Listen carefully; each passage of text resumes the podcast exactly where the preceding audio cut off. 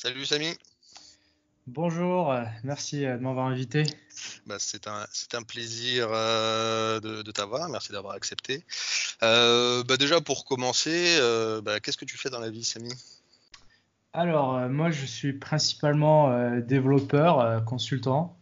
Ouais. J'ai fait pas mal de DevOps, de Dev Backend et un peu de Data Engineering.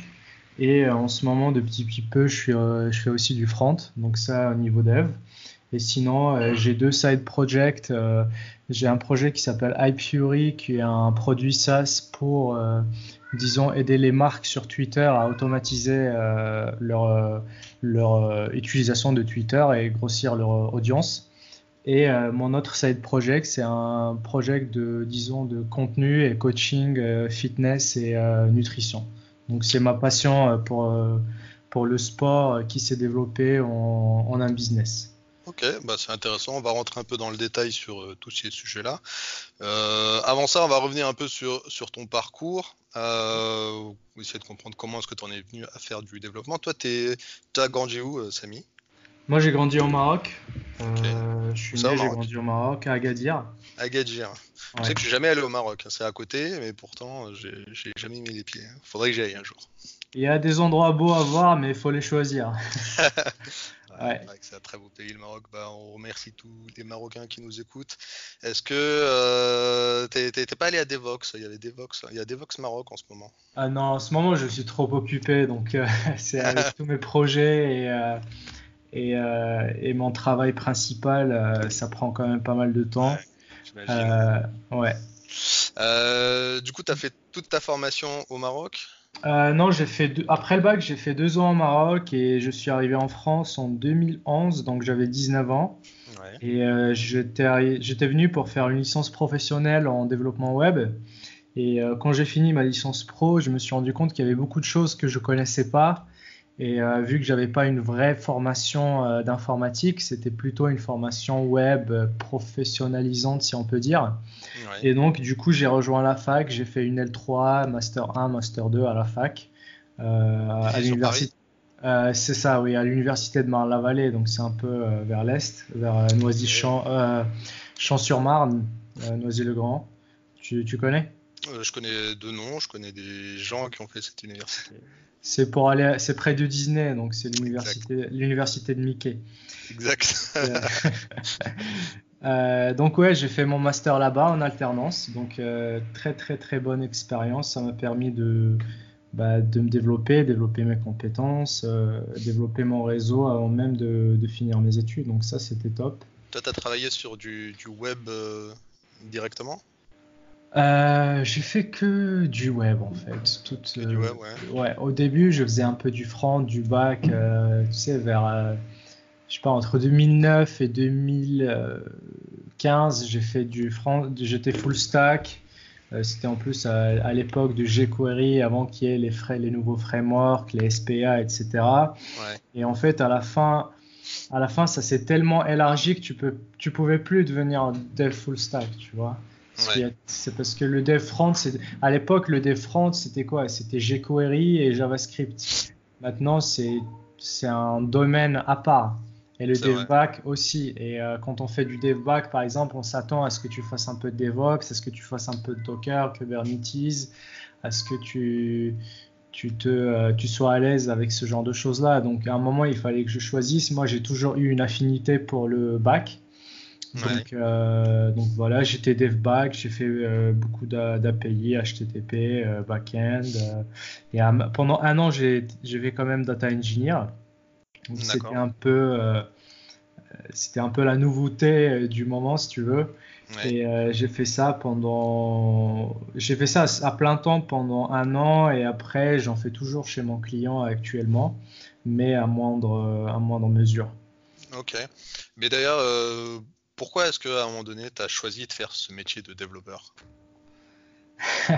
C'est une très bonne question. En fait, il faut savoir que moi, j'ai toujours été un geek. J'ai- J'aimais l'informatique. J'ai appris à coder à 14 ou 15 ans. Euh, mais euh, quand j'étais au Maroc, j'ai jamais pensé à en faire mon métier parce qu'au Maroc, c'est pas quelque chose de très populaire. Enfin, maintenant, c'est populaire. Euh, C'est-à-dire que tu as des agences, euh, tu as du dev qui se passe là-bas, mais tu pas des gros devs. Tu vois, par exemple, une banque marocaine, elle va pas faire son dev au Maroc, en tout cas très rarement, pas ma connaissance. C'est plutôt des devs qui se font à, à, l'étranger. Et donc, quand j'étais sur place, je voulais faire des études euh, classiques, euh, euh, je sais pas, école de commerce ou un truc comme ça. je sais pas. en fait, je suis tombé un peu par hasard. C'était après mon bac que, bah, du coup, quand j'étais au Maroc, il y avait, à Agadir, il y avait une école de web qui, avait ouvert la même année. Et, et, ça m'a plu et je me suis lancé, tout simplement. Tu te rappelles ce que tu codais euh, quand tu avais 14-15 ans? Euh, Alors, quand j'avais 14-15 ans, j'ai appris sur le site du zéro. Donc, déjà, j'ai appris à, euh, faire du HTML et du CSS. Donc, j'avais. donc, ça, c'était purement par hasard. J'étais dans une brocante et il y avait un livre. C'était, il est toujours chez mes parents d'ailleurs c'était, je sais pas, apprenez à programmer en HTML, CSS. Et donc, je me souviens quand j'ai tapé sur Notepad euh, du code HTML et que j'ai ouvert Internet Explorer et que ça s'est affiché et c'était vraiment magnifique. Tu vois, ah, tu pars de... l'effet waouh. Ouais, c'est ça, c'est-à-dire tu, tu pars de zéro, tu pars d'un fichier vide et tu tapes des trucs bizarres dedans et ça te fait une page web. C'était, c'était super. T'avais Après... d'autres euh, amis codeurs avec toi ou tu étais seul à faire ça? Non, pas, pas à l'époque. Quand je quand j'étais au lycée, j'ai pas eu des amis codeurs, j'ai eu des amis un peu geeks, mais pas codeurs, non. D'accord. Et du coup, euh, j'ai utilisé site du zéro. Euh, j'ai appris, j'ai fait, je me souviens, j'ai fait le tutoriel pour la librairie SDK. Euh, j'ai appris à faire un peu de C. J'avais vraiment du mal avec les pointeurs. au final, je m'en sors bien avec les pointeurs quand, quand j'étais à la fac. Mais avant, c'était vraiment compliqué et et après, euh, j'ai fait, j'ai pas créé de site, mais j'ai géré des sites. Tu sais, euh, je me souviens que bah, j'étais gamer et donc euh, il y avait un CMS pour les gamers. Je me souviens plus du nom. Et donc c'était tout le processus, bah, installer le CMS, installer chez toi, le mettre sur un serveur, PHP MyAdmin, MySQL. À l'époque, je comprenais pas exactement, je comprenais pas dans le détail ce que ce qu'étaient toutes ces choses-là mais je savais ouvrir un PHP MyAdmin, aller dedans, euh, modifier euh, une config, euh, bidouiller un peu de PHP pour corriger deux trois trucs. Donc pendant cette période, disons de, j'étais pas, tu sais, je dis j'ai appris à coder à 14 heures, mais j'étais à 14 ans, mais j'étais pas l'ado qui passait sa journée à coder, euh, etc. C'était des petites bidouilles, quoi. C'était des petites bidouilles, oui. Mais je savais coder et quand je suis arrivé, du coup, quand j'ai eu mon bac et que j'ai commencé ma formation, j'avais quand même déjà un avantage parce que euh, il y avait avec moi des personnes qui n'avaient jamais codé auparavant, donc ils savaient même pas ce qu'était une variable ou une boucle et qui galéraient encore sur une boucle moi j'étais déjà très à l'aise avec ces concepts, même si j'avais pas d'expérience, disons en JavaScript, en jQuery, parce que c'est ce que je faisais à l'époque, beaucoup de jQuery, d'intégration, etc. toi, c'est vraiment ce qui t'a plu, c'est le côté euh, de création, c'est que tu tapes des lignes de code et elles se transforment en quelque chose de visible immédiatement. Ouais, ouais, c'est ça, et c'est d'ailleurs ce qui me plaît toujours hein, aujourd'hui, euh, c'est toujours la même chose. C'est-à-dire quand tu parles avec des entrepreneurs qui sont dans d'autres domaines, par exemple, j'ai un ami, euh, il est ingénieur civil, bah, lui, il peut pas faire ça, il peut pas monter un bâtiment euh, comme ça en codant des trucs. C'est du réel, c'est du concret. Il faut, si tu veux monter ton business, il te faut de, du capital. Nous, c'est quoi notre capital? C'est un ordi, une connexion internet et, et tes doigts, quoi, et encore. Donc euh, euh, c'est vraiment euh, bah oui c'est super de le, le dev c'est super en fait c'est magique c'est ça. C'est vrai c'est ce côté créatif. on, a, on a la chance comme je dis nous notre bureau c'est vraiment un ordinateur une connexion Wi-Fi et avec ça normalement on peut s'en sortir quoi. Ouais, c'est ça, exactement. Donc, on va revenir un peu à, ta formation. Tu as terminé ta formation ici à, à Marne-la-Vallée. Tu as enchaîné tout de suite, euh, tu es passé par la case SS2I ou client Exactement, exactement. J'étais euh, j'étais en SS2I, j'y suis resté 8 mois. Euh, c'était court, mais je, comme, je, comme je te disais, je voulais faire de la data et je pouvais pas en faire chez mon client. Donc, j'ai dit, écoutez, j'ai trouvé une opportunité qui était superbe. Euh, avec, euh, en plus, c'était du data et du, et du, DevOps en même temps. C'était deux choses que je connaissais pas et que je voulais apprendre avec un bon salaire, avec dans une bonne startup. Donc voilà, je me suis lancé, j'ai pas hésité, je me suis lancé. Donc du coup, en changeant, tu es passé côté data DevOps, tu changes aussi de stack technique à ce moment-là? Euh, en effet, oui. Déjà à l'époque, j'étais sur du Scala, donc euh, disons de 2012 à récemment, j'ai fait que du Scala en bac. Ok. Aujourd'hui, le euh, Scala, c'est ton langage principal de développement Non, ce n'est plus mon langage principal aujourd'hui. Je fais chez mon client, je fais du Go, et sur mon projet iFury, je fais beaucoup de JS. J'aimerais à un moment passer à TypeScript mais faut pas faut pas que je casse tout en fait. Faut pas que je fasse une migration qui va tout péter. Donc euh, je pense que je vais y aller euh, petit à petit rajouter un peu de typage par-ci par-là et euh, essayer de migrer sur du TypeScript. Mais du coup ouais je fais en ce moment je fais beaucoup de JS je vois les limites déjà. Je commence à atteindre les limites. Donc je pense qu'il est important de passer sur un langage typé. Ouais, ouais bah oui donc, tu, disais, tu disais au sujet de la stack. Euh, du coup, ouais, je suis resté sur du Scala et, bah, le langage, il est resté le même. Je faisais quoi d'autre? Donc, on avait du Kafka, donc c'est un système de, de messages euh, distribués. On avait du Spark, donc euh, comment on peut appeler ça? Un système de calcul distribué, un framework de calcul distribué. J'ai fait du Spark et niveau DevOps, bah, tu vois, j'ai fait du Docker, donc ça, tu peux pas y échapper euh, aujourd'hui. Mhm. Euh, mais j'ai ouais, j'ai fait principalement du Docker, des scripts, etc. J'ai pas fait par exemple de Swarm. À l'époque, on utilisait Swarm. Euh, Kubernetes n'avait pas encore 100% dominé le marché, mais c'était un collègue qui était lui plus infra, plus ops que dev qui sont occupés. C'était Comment s'est passée ta courbe d'apprentissage d'ailleurs sur euh, tout ce qui était Scala? Est-ce que c'est euh, quelque chose qui t'a paru compliqué ou euh, tu as été accompagné par, par tes collègues? Oui, à l'époque, j'étais en alternance chez Singularity, donc maintenant il s'appelle Faber Novel, je crois. donc c'était la boîte où a été créé Play Framework. Donc Play Framework, c'est un framework Java et Scala. Donc généralement mes collègues connaissaient assez bien. La courbe d'apprentissage, alors en fait, Scala, c'est un langage.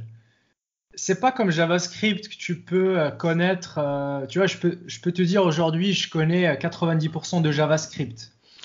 Mais Scala, c'est un langage qui est tellement large que tu peux travailler qu'avec, euh, je sais pas moi, je dirais 30%, 40% du langage. Donc si tu connais 30%, tu peux déjà faire des trucs. Parce qu'au final, c'est juste un, un, autre langage de programmation et tu as les mêmes principes. Tu as les variables euh, pour le coup, parfois c'est des valeurs qui changent pas, des constantes, euh, des boucles, des maps, des for etc. Mhm. Donc euh, tu peux très bien, tu peux très bien aujourd'hui prendre un tutoriel de Scala et commencer à coder directement. Mais en effet, quand tu passes par exemple des boucles, des for i égale 0 à des maps, des flat maps, des for each, et tu rentres dans toutes ces trucs-là, de tes, toutes ces opérations sur les collections, par exemple, euh, ça peut être compliqué un peu au début. Mais euh, franchement, je me souviens pas euh, que c'était trop dur. Je peux te dire un truc qui a été dur, c'était de faire par exemple du Kubernetes avec Google Cloud. Donc là où tu as Là, je peux te dire qu'il y avait une bonne courbe, euh, une courbe assez, assez rude. C'est vrai. Parce que, euh, parce que déjà, parfois. Euh, bah oui, bien sûr, parce que déjà tu as GCP, donc c'est une plateforme que je connais pas, je sais pas comment ça marche. Tu rajoutes Kubernetes, Docker, ça va, je connaissais. Tu rajoutes Kubernetes, qui est quand même assez compliqué et que, d'après mon expérience, on fait tous un peu, euh, on le fait tous à l'intuition, c'est-à-dire tu veux créer un projet Kubernetes, tu vas juste copier-coller une vieille config et tu vas l'adapter, tu vas déployer, ça va pas marcher, etc. Et tu comprends pas pourquoi et tu as des erreurs un peu bizarres, mais au final tu t'en, bien sûr tu t'en sors. Mais je dirais pour ça il y avait une courbe qui était beaucoup plus dure que euh, comparé à Scala. Bon, au final, on arrive toujours à, retomber sur nos pattes. Hein. Bah oui, euh, on est obligé. bon, bah c'est cool. Mais tu travailles euh, maintenant en freelance, c'est ça? C'est ça, oui. Ok. Euh, qu'est-ce qui t'a motivé à, passer en freelance? C'est la liberté. très simplement. Bien sûr, il y a le côté financier aussi. mais le plus important, c'est la liberté. Je me souviens quand j'étais du coup dans la startup où je faisais de la data et du DevOps, j'ai lu la semaine de 4 heures de Tim Ferriss. Ah, et là, je me suis, ouais, connu, hein. ouais, et je me suis dit, ah, ça, ça, a l'air trop bien, il faut que je puisse travailler en remote. Et déjà à l'époque, j'ai commencé, disons, à préparer euh, comment, euh, comment proposer à mon entreprise de travailler plus en remote. Et, euh, et du coup, ce qui s'est passé, c'est que je suis rentré en contact avec mon ancien client et le contact s'était bien passé et ils m'ont proposé de revenir travailler chez eux en freelance et pas par la SS2I avec laquelle j'étais auparavant. Et, euh, franchement, euh, j'ai dit oui parce que parce que en fait, je voulais, j'avais prévu de passer freelance à, un an plus tard. D'accord. J'ai réfléchi, et je me suis dit. Euh, la, la startup où j'ai travaillé, on a quand même, comment dire, on n'a pas fini le projet en soi, mais on a fini une bonne partie. Et je pense que c'était le moment parfait pour, pour partir, quoi. Ouais, donc euh, tu t'es dit. Surtout, si surtout si j'avais une, pro, une surtout vu que j'avais une opportunité à côté euh, ouverte. Ouais. Mais du coup, euh, ça, ça, n'a pas un peu. parce que parfois, ce qui peut refroidir les gens pour passer en freelance, c'est le côté. la lourdeur administrative qu'il y a, la, paperasse qu'il qui y a derrière, la gestion des facturations, etc.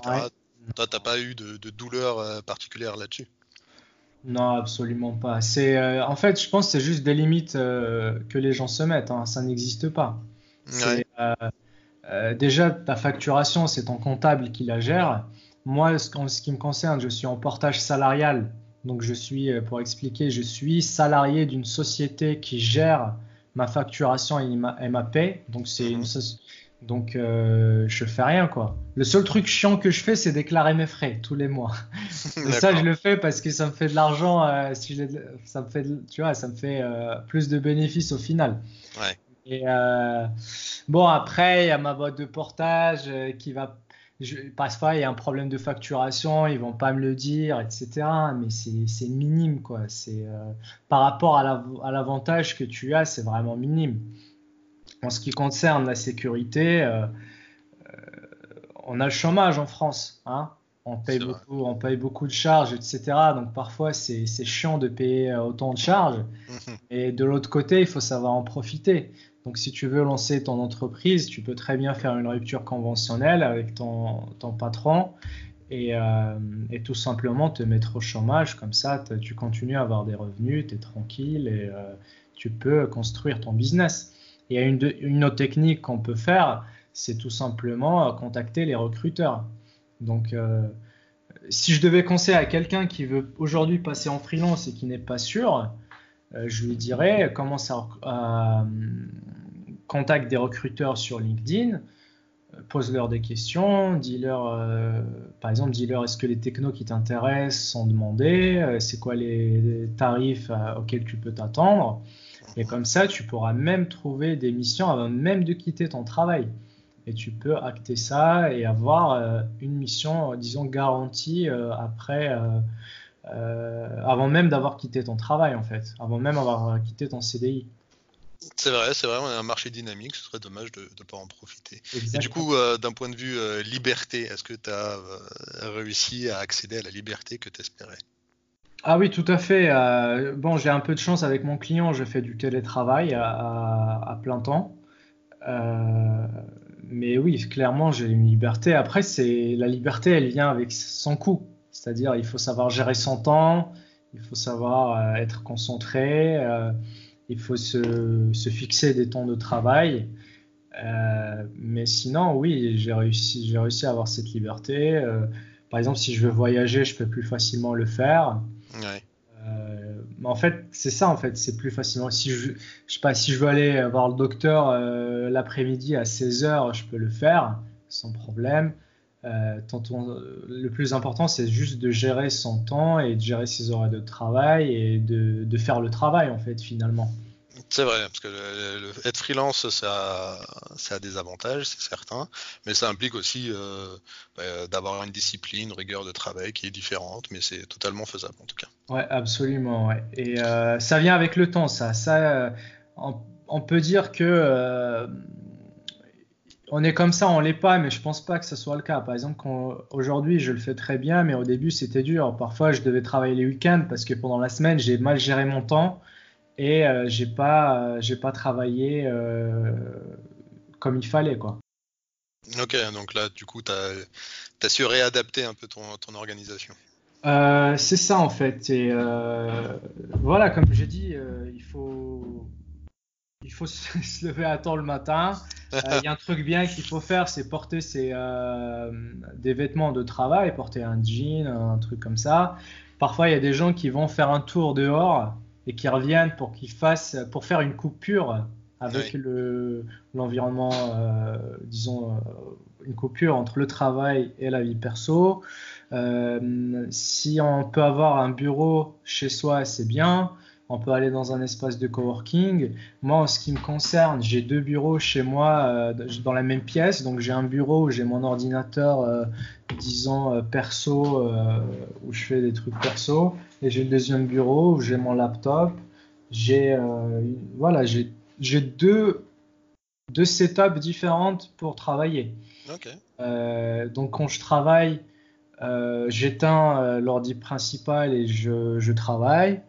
Euh, j'éteins les notifications, j'éteins le client mail. Euh, ah oui, tu mets vraiment en mode, en mode boulot, quoi. Oui, oui, en mode boulot, parce que euh, sinon, c'est pas possible. On vit dans un, dans un, comment dire, pas, pas dans une société, mais dans un environnement où on est submergé par les distractions tu as les notifications, tu as les emails, tu as le Slack, tu as, Internet, tout simplement. Internet, tu peux faire des choses illimitées. Tu peux passer ta vie sur YouTube à regarder des vidéos si tu veux. Donc à un moment, il faut vraiment apprendre à mettre des limites. À, comme, comme je dis, simplement euh, désactiver les notifications, se mettre en mode ne pas déranger, laisser son téléphone dans une autre chambre. Euh, comme par exemple, moi j'ai deux ordi, j'en éteins un parce que en fait cet ordi c'est un ordi de gaming. Je joue pas beaucoup parce que j'ai pas le temps, mais même si je joue pas, il y a toujours des distractions, il y a toujours des trucs à faire. Donc je l'éteins et je, et je reste concentré sur mon ordinateur de travail. Dans mon ordinateur, j'ai deux navigateurs. J'en ai un pour le perso du coup et un pour euh, le travail. Euh, j'éteins le client mail, j'éteins WhatsApp, euh, voilà, donc. Ah, c'est intéressant, c'est que tu te mets vraiment en, mode condition de travail, tu te imposes cette discipline et pour rester concentré au maximum. Quoi. Moi, je peux, personnellement, je peux pas rester concentré sans ça. En fait, tu peux pas, je peux pas être productif si toutes les deux minutes, je vais cliquer sur mon client mail pour voir mes mails. C'est pas possible. La même chose pour les notifications. je sais pas comment font les autres. Mais en tout cas, pour moi, ça marche pas. Et je me suis informé euh, sur ce sujet sur Internet. Bon, les, gens cool, les Américains, ils appellent ça le deep focus. Donc c'est ça, c'est tout fermer, rester, se dire euh, pendant trois heures, je vais rester focus sur la, une seule tâche et l'effectuer. C'est comme ça qu'ils appellent ça le deep focus. Vous pouvez euh, vous, vous, renseigner dessus. Et effectivement, c'est hyper puissant. C'est vraiment tu es concentré, tu travailles, il n'y a pas d'interruption et au bout de trois heures, tu as un vrai résultat.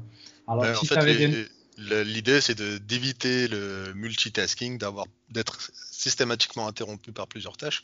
Et c'est ce qu'on recommande aussi dans, la gestion d'un projet. C'est si on est sur plusieurs tâches en même temps et systématiquement interrompu, c'est compliqué d'être vraiment pleinement efficace sur un sujet. Le multitasking est impossible ça n'existe pas. C'est juste, on peut pas multitasker. Euh, il faut faire un truc et le faire bien. Donc on peut multitasker, euh, comment dire, sur une journée, c'est-à-dire le matin je vais faire ceci, entre 2h et 4h je vais faire cela, et le soir je vais faire ça. Mais on peut pas tout faire en, même temps, c'est pas possible. Même pour, euh, même pour faire de l'administration, de remplir ta, feuille d'impôt, et je sais pas envoyer un mail, c'est pas de, tu peux pas faire les deux choses en même temps. Parce que ça te prendrait plus de temps à multitasker qu'à juste faire une tâche, en finir avec et passer à l'autre. En plus, psychologiquement, ça a une, euh, ça a une, euh, ça a une valeur. C'est, je sais pas comment dire en français. It's rewarding, tu vois. Ça, je sais pas si tu peux m'aider avec ça. ça veut dire. C'est gratifiant. Euh, c'est gratifiant, exactement. C'est-à-dire, tu finis en une tâche, psychologiquement, tu es content, tu es motivé. Tu dis, j'ai fini une tâche, donc je vais en finir une autre, et tu peux enchaîner comme ça. Tu peux utiliser ce momentum pour faire plusieurs choses. Ouais, c'est intéressant, c'est intéressant comme approche. Euh, on va parler d'un autre sujet. Euh, on va parler de sport avec toi, parce que euh, tu t'es lancé dans une pratique plutôt rigoureuse, j'ai l'impression, du sport. comment est-ce que ça a commencé ça? Alors, comment ça a commencé Bon, déjà, moi, j'ai jamais été sportif de ma vie. J'étais plus euh, être ah qui passe son temps sur, sur, sur son ordi qu'à faire du sport, même quand on était à l'école, au collège. Quand j'étais, quand j'étais à l'école primaire et au collège, ça allait encore. Au lycée, même quand on faisait du sport au lycée, euh, je, participais, je ne participais pas. Euh, et puis, quand j'étais jeune, j'étais toujours maigre. Je faisais, je sais pas, 60 kilos, peu importe ce que je mangeais.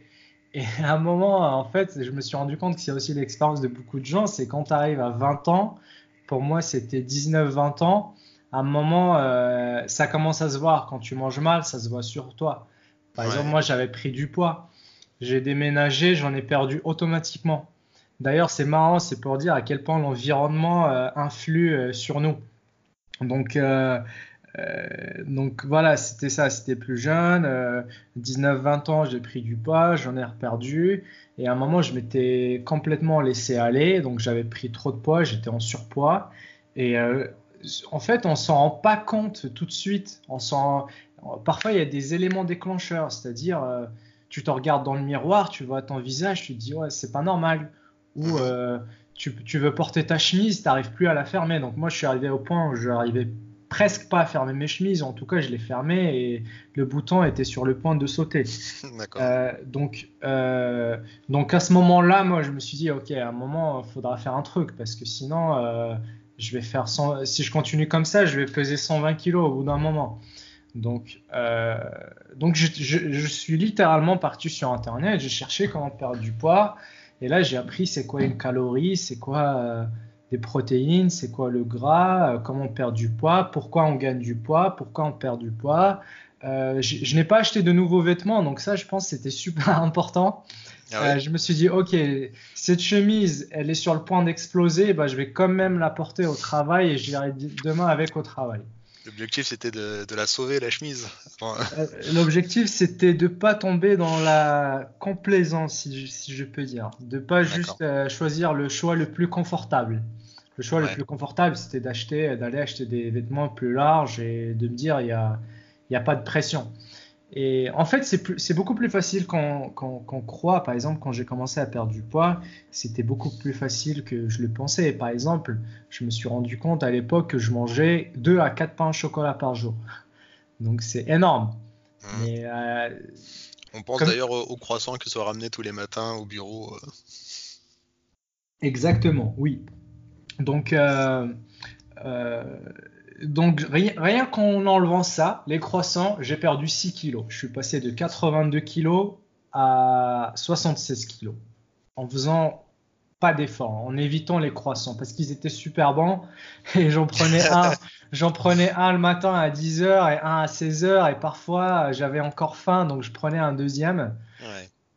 Donc euh, euh, comment dire? Donc euh, j'ai arrêté ça, j'ai perdu et après j'ai commencé à faire un peu d'un m'entraîner chez moi. Ensuite euh, j'ai commencé à la salle et moi comme je t'ai dit je suis un geek, tu vois. Quand je me mets dans un truc, je suis vraiment passionné. Donc j'ai commencé à être passionné par par la musculation, la force.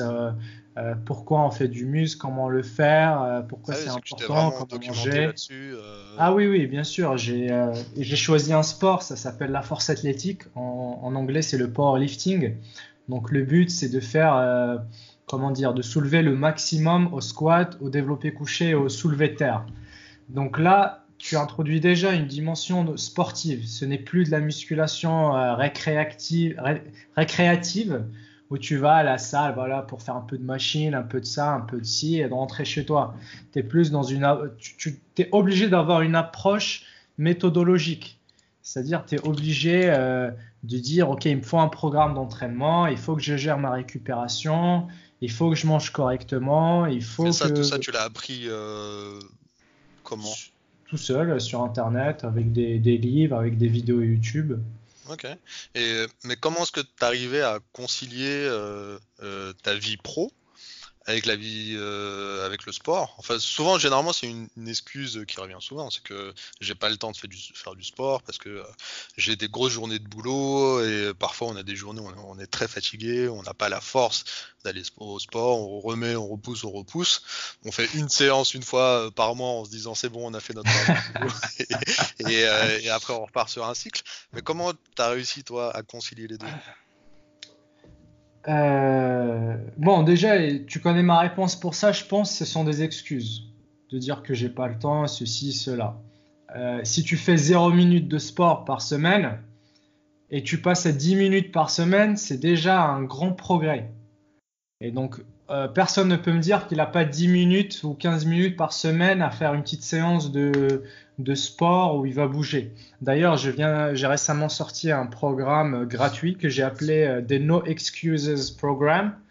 Donc, c'est un programme No Excuses pour les gens qui sortent des excuses. Donc, c'est 15 minutes que tu peux faire chez toi avec un minimum de, matériel. Donc, euh, allez regarder si vous voulez. Ensuite, comment j'ai réussi à concilier? En fait, c'est en mieux gérant mon temps et c'est en passant moins de temps sur les trucs qui n'ont pas de retour sur investissement. Typiquement les jeux vidéo.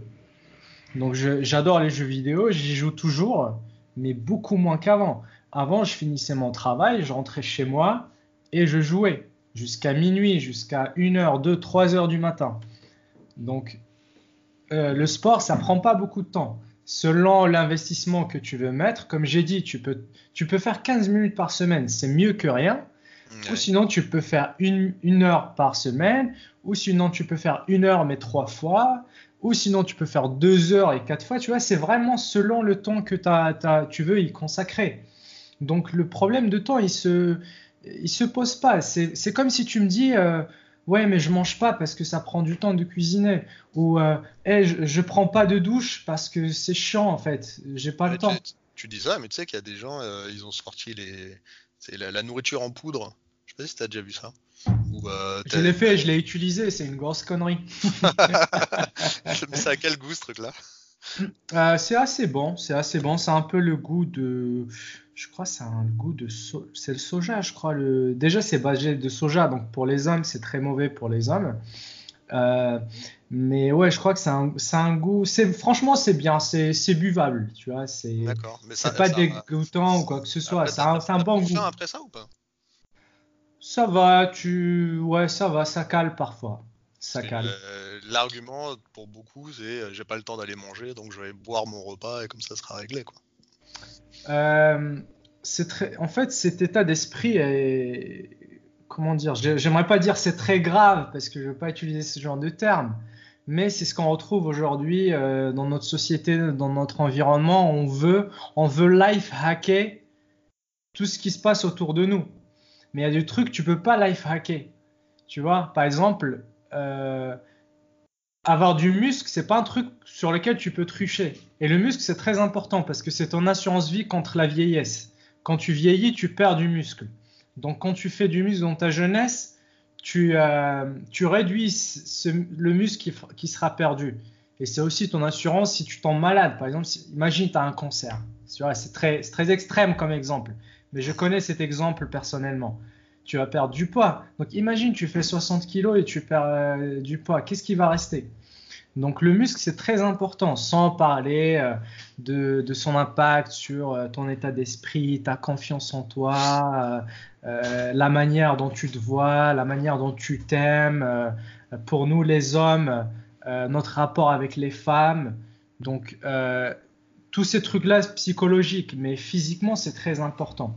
Et donc, comme je disais, pour venir au life hack, tu peux pas life hacker des trucs. Et aujourd'hui, on pense qu'on peut très bien remplacer quelque chose par quelque chose d'autre. C'est-à-dire, euh, ah, manger euh, de la viande, c'est trop chiant et ça me prend du temps et je dois le cuisiner.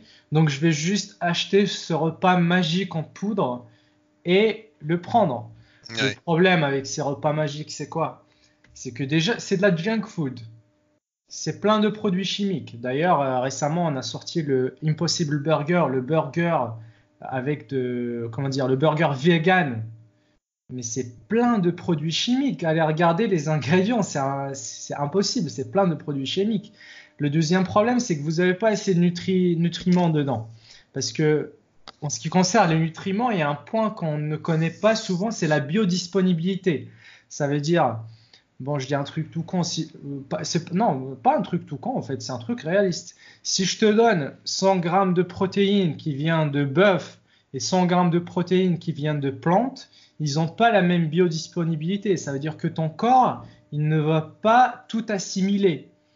Si ça se trouve, tu vas assimiler 80% de protéines des 100 grammes avec le bœuf, mais que 60 avec, euh, avec les protéines qui viennent des plantes. Donc c'est très important. Et donc ça c'est pour les, macros-aliments, donc protéines, gras et glucides, mais aussi pour les micro-nutriments, donc les vitamines et les minéraux. Et tu as des, plantes qui, même si elles contiennent ces, euh, comment dire, ces aliments, ton corps ne peut pas s'en servir. Donc on revient au fait que tu peux pas simplement remplacer certaines choses par certaines choses.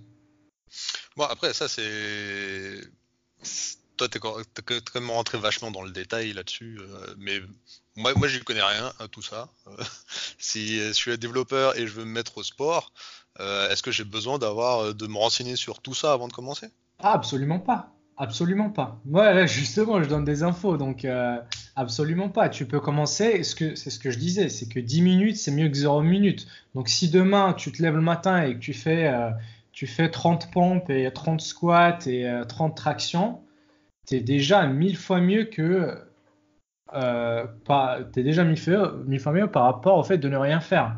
Donc, bien sûr, tu commences pas à pas.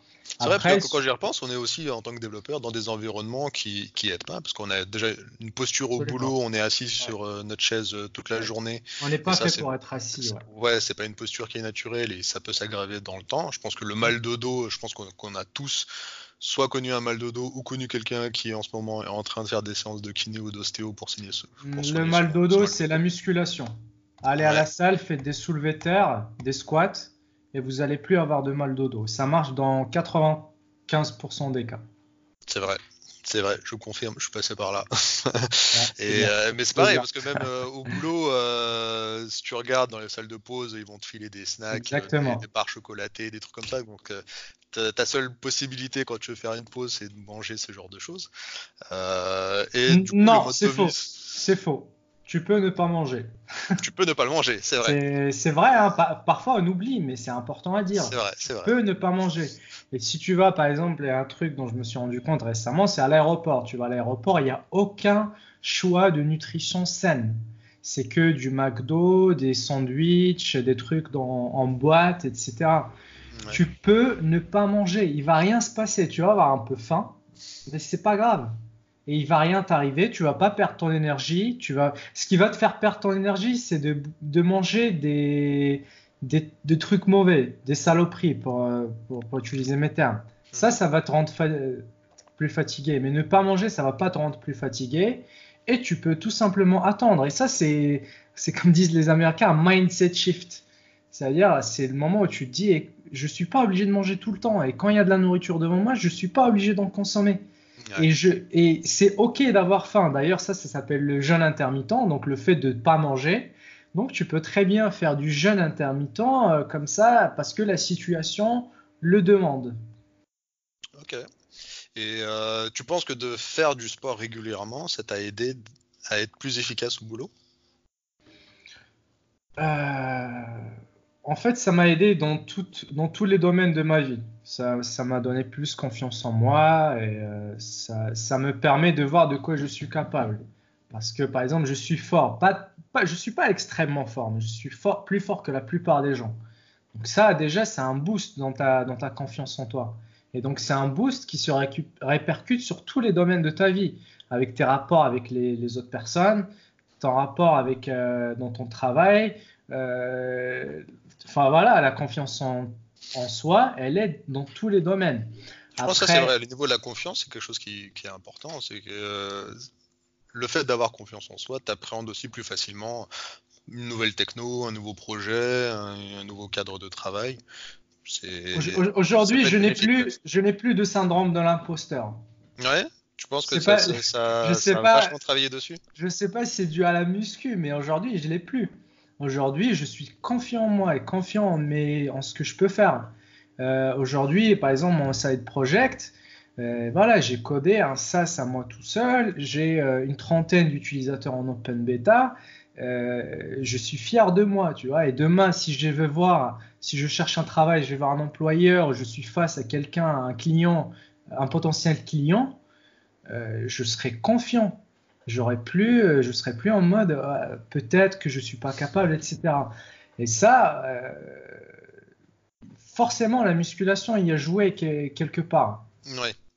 Euh, et, quel conseil tu pourrais donner à quelqu'un qui a envie de commencer, mais euh, qui, qui se sent débordé On a la vie au boulot, on a les enfants à la maison, il faut s'en occuper. Comment réussir à, à, se lancer là-dedans? Alors, la plupart de mes clients ont, des enfants et une famille. Donc, ça, c'est très. Euh, c'est, on est... D'ailleurs, je dis client, peut-être je ne l'ai pas détaillé, mais je fais du coaching aussi en, en nutrition et en sport. Euh, donc j'ai des clients que je coach. Euh, qu'est-ce que je donnerais euh, à quelqu'un qui veut se lancer? C'est le même conseil que tout à l'heure. C'est 10 minutes et mieux que zéro. Commence. Par exemple, va prendre mon programme. Il est gratuit. je monte les exercices en vidéo. Tu passes à Decathlon. Tu n'es même pas obligé. Mais tu prends un peu de temps. Tu vas à Decathlon, achètes des bandes élastiques. Et tu n'as pas besoin de poids ça serait mieux d'avoir une barre de traction, c'est bien. Des tractions, c'est un bon exo, mais si tu n'en as pas, c'est pas grave, ok?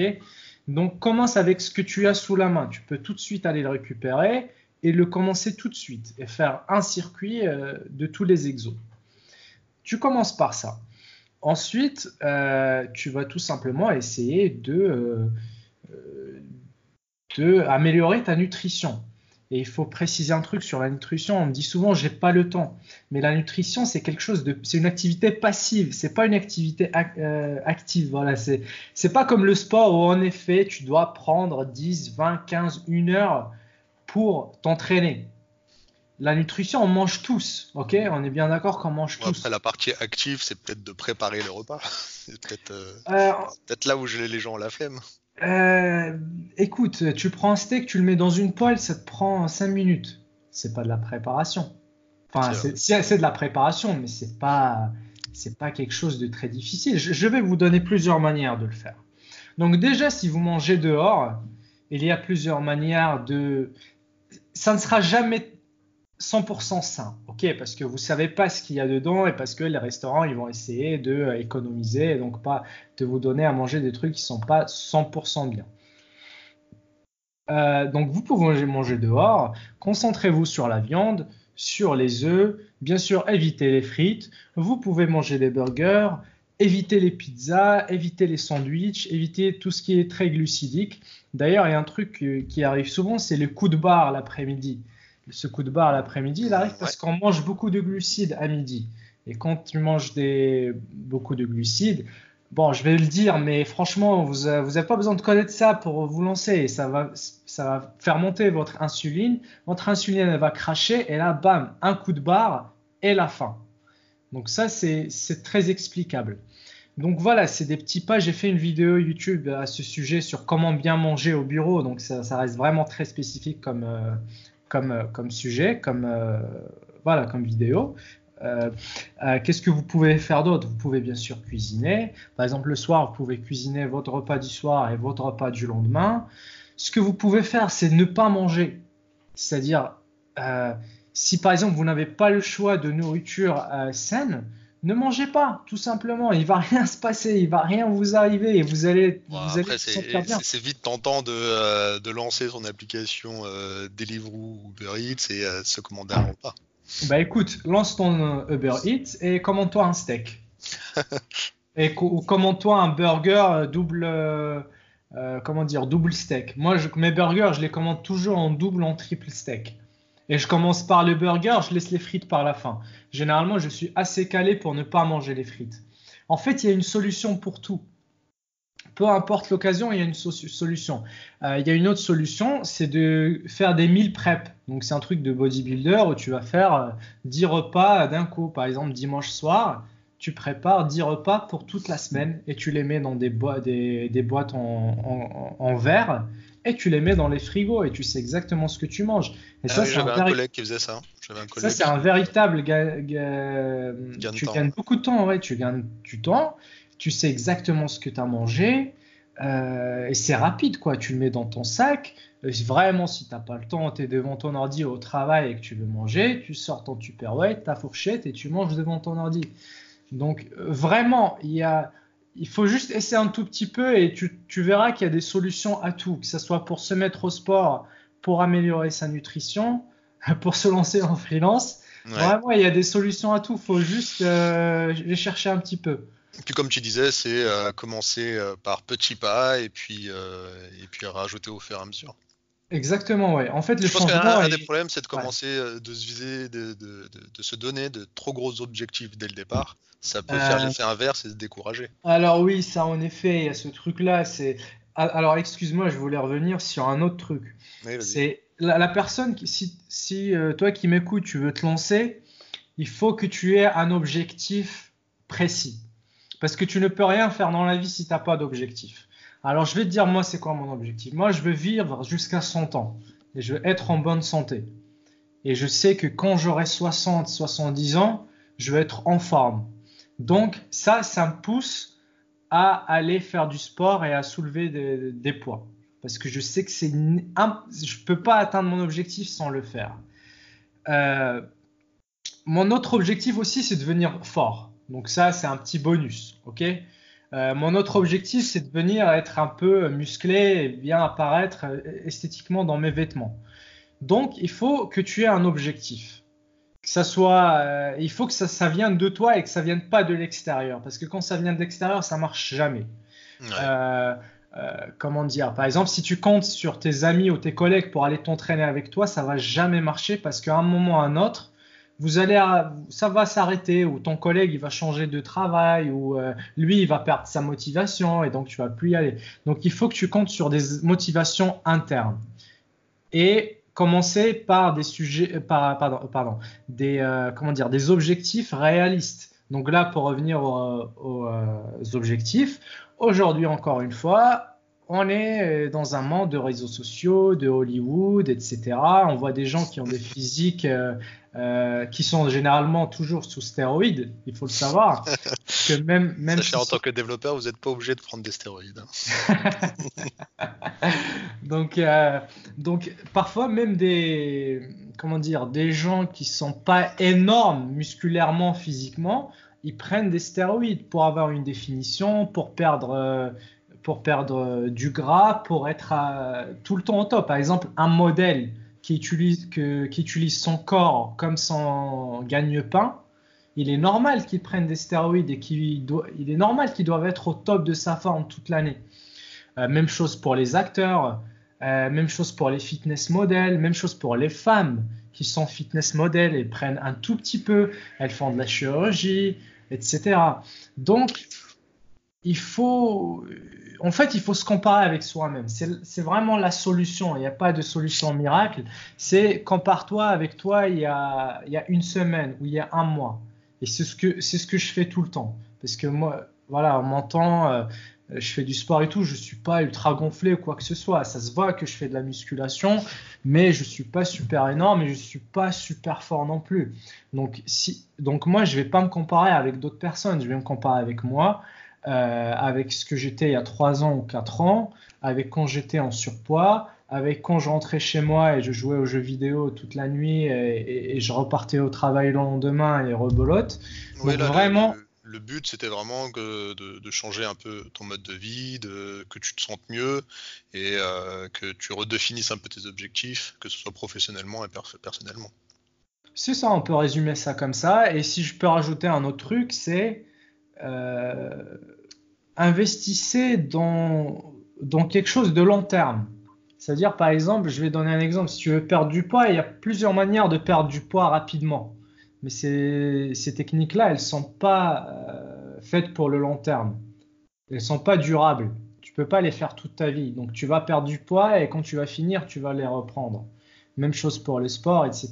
Donc, quand vous faites, euh, peu importe que vous lancez dans le sport ou euh, que vous voulez perdre du poids ou gagner du poids ou ce que vous voulez, visez quelque chose de, de durable, en fait. Ok, bah, c'est très intéressant comme, comme mode de vie, comme changement que tu as pu apporter euh, pour toi. Euh, on va parler maintenant d'un peu de ton side project. Comme beaucoup de développeurs, tu travailles sur des side projects et dois, donc toi, tu en as un aussi. Oui. Il s'appelle Hype Fury. Est-ce que tu peux nous présenter ce que fait Hype Fury et est-ce que tu peux nous dire bah, comment est-ce que ça a démarré? oui. Alors, avec Fury, j'ai toujours pas trouvé euh, la phrase d'accroche, la headline ah, parfaite. Euh. C'est ça, oui. Ah, Alors, je dirais. Euh, bon, du coup, dommage, hein, il y a peut-être un investisseur qui nous écoute, mais. de, toute manière, je compte, je compte rester seul, bootstrappé par moi-même pour l'instant. J'ai j'ai une personne qui m'aide un peu pour le growth, j'ai une personne qui m'aide pour le copywriting, mais je compte garder ça assez petit pour l'instant euh, en fait, je, ne rêve pas d'avoir une start-up et des bureaux et des employés. C'est pas un truc qui me fait rêver euh, personnellement. Je pourrais le faire hein, si, jamais ça grandit, etc. Mais voilà, c'est pas c'est pas, quelque chose qui euh, c'est pas c'est pas l'objectif. J'ai pas d'exit stratégie. On m'a déjà parlé d'exit stratégie, de comment jouer avec les chiffres pour avoir une grosse vente à la fin, etc. Bon, j'aimerais bien avoir une grosse vente, avoir un chèque avec des millions, euh, faut pas se mentir. Mais euh, c'est pas l'objectif en ce moment. Bah, si ça arrive, vous l'aurez entendu en premier ici. Vas-y, je te laisse euh, expliquer un peu ce que fait le projet. Ouais, donc euh, Hype Fury, c'est tout simplement un outil pour automatiser, planifier ta présence sur Twitter. Vraiment, c'est aussi simple que ça. C'est le truc que j'aime dire, c'est passe moins de temps sur Twitter et plus de temps à créer de la valeur. D'ailleurs, en français, ça rime, mais pas en anglais. C'est vrai. Bah, du coup, t'es pas loin d'avoir ta bonne phrase là. Euh, et, du coup, comment est-ce que ça a commencé euh, ce truc-là? Euh, Alors, moi, j'ai un compte Twitter depuis 2009. J'ai jamais, j'ai jamais monétisé, j'ai jamais essayé de faire quelque chose de plus que juste partager des news ou ce que je ressens, me plaindre. D'ailleurs, c'est un truc que j'ai arrêté de me faire, c'est me plaindre. Ah, euh, sur les réseaux. Ouais, ben on se plaint toujours les devs, genre ah, il y, a un truc qui compile pas, tu vas sur Twitter pour. Euh, c'est vrai, on se sent moins seul après. Te, décompresser, c'est ça, et ça je le fais, j'ai complètement arrêté de me plaindre. Et donc euh, j'ai lâché Twitter pendant une bonne période. Donc c'était la période où j'étais plus en mode je m'entraîne, je, je, focus sur la nutrition, la perte de poids, etc. Et donc à un moment je suis revenu sur Twitter et j'étais dans un cercle qu'on appelle la Twitter Manie. Donc, euh, donc voilà, des entrepreneurs qui vendent des infoproduits, qui vendent du coaching, qui font de l'e-commerce, des agences, etc. Et euh, je suis rentré un peu dedans et euh, c'est là que je me suis dit, je veux avoir une passive income. Et donc, voilà, sans trop rentrer dans les détails, bref, j'étais sur Twitter, donc pour mon side project de coaching, euh, je pose des tweets sur euh, la nutrition, euh, le sport, la musculation, la motivation, etc. J'ai fait mon petit, petit cercle, disons, d'amis Twitter qui sont un peu dans le même état d'esprit. Et par hasard, et, et du coup, j'ai commencé à utiliser des schedulers Twitter, donc j'utilisais Buffer ça te permet en fait de planifier tes tweets tout simplement parce que tu n'as pas envie de passer ta journée sur Twitter à poster, tu veux plutôt préparer tes tweets et les voir poster automatiquement. Et donc, euh, sur, donc sur Twitter, il y a un truc qu'on appelle les fils, les threads. Ouais. Donc c'est quand tu réponds, à, tu, te, tu te réponds et ça te fait euh, une petite histoire. Et il n'y a, aucun outil qui fait euh, de la planification pour les threads. Donc j'ai demandé, j'ai dit ouais, est-ce que vous connaissez un outil? Quasiment tout le monde m'a dit non. Enfin, tout le monde m'a dit non à ceux qui ont répondu. Et du coup, euh, j'ai fait un MVP en, trois jours, je crois, en quelques jours. Un tweet, euh, tweet scheduler pour des fils. Donc, et ça marchait, c'était ultra dégueulasse. J'ai fait ça avec euh, un truc matériel design ultra moche. mais ça marchait, c'était bien. Et euh, ensuite, je me suis rendu compte qu'en fait, il y a beaucoup de choses qu'on fait sur Twitter et que euh, les autres outils ne proposent pas. Euh, par, exemple, par exemple, avoir un historique de, tes tweets. pouvoir les reposter après, pouvoir les recycler, parce qu'il faut savoir que la durée d'un vie d'un tweet, elle est très limitée. Ça, ça va vite, et Twitter, parfois, il n'affiche pas tes tweets parce que, à cause du fameux algorithme, euh, etc. Donc, c'est dommage d'écrire un bon tweet et de le voir disparaître. Donc, je voulais aussi C'est pour, les, pour les, les, marques ou les comptes certifiés qui publient euh, régulièrement, qui veulent faire remonter des infos, ou ça peut être utilisé par n'importe qui? Alors, je dirais pas. C'est pas pour. En fait, c'est pour les gens qui veulent monétiser leur Twitter si je veux vraiment simplifier sans vouloir bien sûr euh, euh, repousser les autres personnes, mais si tu vas sur Twitter que pour t'informer, etc., tu n'en auras pas besoin. Ce sera plutôt pour les marques. Pour l'instant, je cible pas les grosses marques ou les comptes certifiés forcément, quoique je crois que j'ai un, compte certifié qui l'utilise ou deux. Euh, pour mon instant, c'est les petites marques personnelles, les personal brands, comme disent les Américains, euh, donc qui veulent avoir une activité sur Twitter, euh, qui vendent des produits, qui veulent être présents, qui veulent être engageants euh, et qui veulent faire grossir leur audience. Ok. Et du coup, d'un point de vue stack technique, tu es parti sur quoi? Alors, stack technique, je suis parti sur Firebase, donc Google Firebase. comment, comment on peut décrire Firebase? C'est tout simplement un groupe de d'outils en cloud pour créer des applications. Donc, par exemple, dans Firebase, j'ai Firestore qui est une base de données euh, euh, non relationnelle. Euh, j'ai le hosting, j'ai l'authentification, donc tu peux mettre en place l'authentification très facilement. Qu'est-ce que j'utilise d'autre? Les functions qui sont au final les Google Functions, donc des fonctions qui s'exécutent dans le cloud. Mhm. Euh, chez... Et hors Firebase, je suis bien sûr chez Google. Donc Firebase, c'est un, disons, c'est un outil de Google Cloud Project. Et donc Google Cloud Project, j'utilise euh, PubSub, donc euh, une, file de, de, messages, si on peut dire. voilà, une queue de messages. niveau front, je suis avec Vue.js. Donc React, j'ai toujours ça, ça m'a toujours un peu fait peur, honnêtement. Et donc, pour faire mon MVP, euh, je suis parti sur Vue, vu que je l'avais utilisé chez mon client. Euh, même si j'étais loin d'être euh, un, expert ou d'être à l'aise avec. Mais tu as choisi Firebase parce que c'est une plateforme que tu connaissais déjà Alors, j'ai commencé à m'intéresser au techno serverless. Aujourd'hui, je pense que c'est le futur. D'ailleurs, je pense dans, dans ma carrière de consultant, je vais être plus concentré sur ça dans le futur. Euh, j'ai utilisé Firebase. Pourquoi? Parce que euh, c'est le seul que je connaissais qui faisait euh, toutes ces choses-là. Donc ça faisait partie de Google Cloud Project, qui était une plateforme que je connaissais. Google Functions, je connaissais pas. Firestore, je connaissais pas.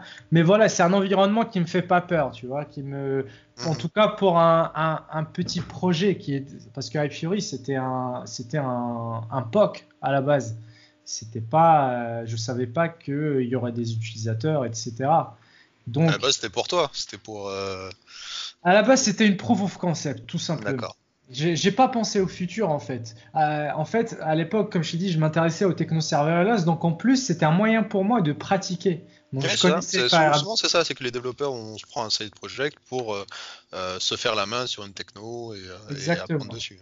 Exactement. Donc moi, je me disais, tu sais, quand je l'ai créé, je me disais, écoute, euh, si jamais ça marche pas et que tout le monde s'en fout, bah au moins j'aurais fait la main sur un vrai projet. Euh, appris. Euh, c'est jamais perdu.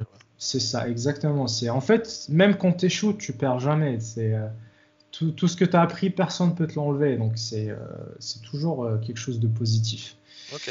Et du coup, ton retour là sur Firebase, la facilité d'utilisation, tu penses que c'est c'est un bon un bon moyen de commencer un projet, un side project? Je trouve que c'est top, ouais. Je trouve que c'est top. J'aimerais bien faire plus de projets avec.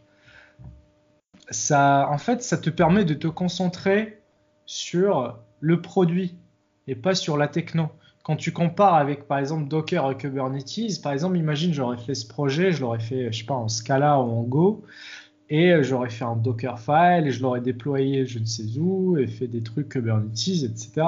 Alors que là, je fais mes modifications de code et je fais euh, Firebase deploy euh, only hosting et ça me déploie le hosting et je l'ai en, euh, je sais pas, 20, 30 secondes max live. Donc ça rajoute une simplicité d'utilisation euh, vraiment, euh, vraiment bien, quoi, vraiment importante. Après, à un moment, tu vas bien sûr commencer à avoir des limites.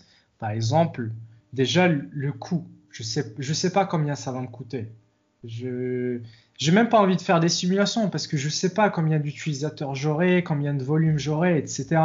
Donc là, c'est vraiment, euh, je me lance dedans. Jusqu'à maintenant, j'ai encore rien payé. Donc c'est pour les side, euh, pour un side project, c'est gratuit. Hein. Tant que tu n'as pas beaucoup de volume, c'est gratuit. Donc ça, ça, ça m'inquiète pas, mais c'est une question à se poser dans le futur. Mm-hmm. Et euh, par exemple, Firestore, c'est une base de données NoSQL, donc qui vient avec ses avantages et ses inconvénients. L'avantage, c'est que tu prends un objet JavaScript, tu, l'envoies à Firestore et c'est stocké et c'est fini et ça marche. Mais si tu veux voir des structures un peu plus complexes, si tu veux chercher dans un, si tu veux chercher dans un tableau d'un tableau, tu peux pas. Tu vois, il y a beaucoup de choses euh, au début que tu connais pas et dont tu t'en rends compte avec euh, le temps. Donc moi, je les connais maintenant, c'est pas un problème. Oui, après, c'est aussi l'intérêt d'apprendre des nouvelles choses. quoi. C'est un prix que tu payes, disons. Voilà, c'est un prix que tu payes. Euh, ça, pour moi, ça en valait le coup. Pour moi, aucun regret pour avoir commencé mon projet avec ça. Bon, bah c'est cool. Et du coup, qu'est-ce qu'on peut te souhaiter pour euh, Hype Fury? C'est quoi l'objectif? Qu'est-ce que tu espères Est-ce que ça doit devenir la start-up du moment ou Alors, Hype Fury, mes projets, quels sont mes projets?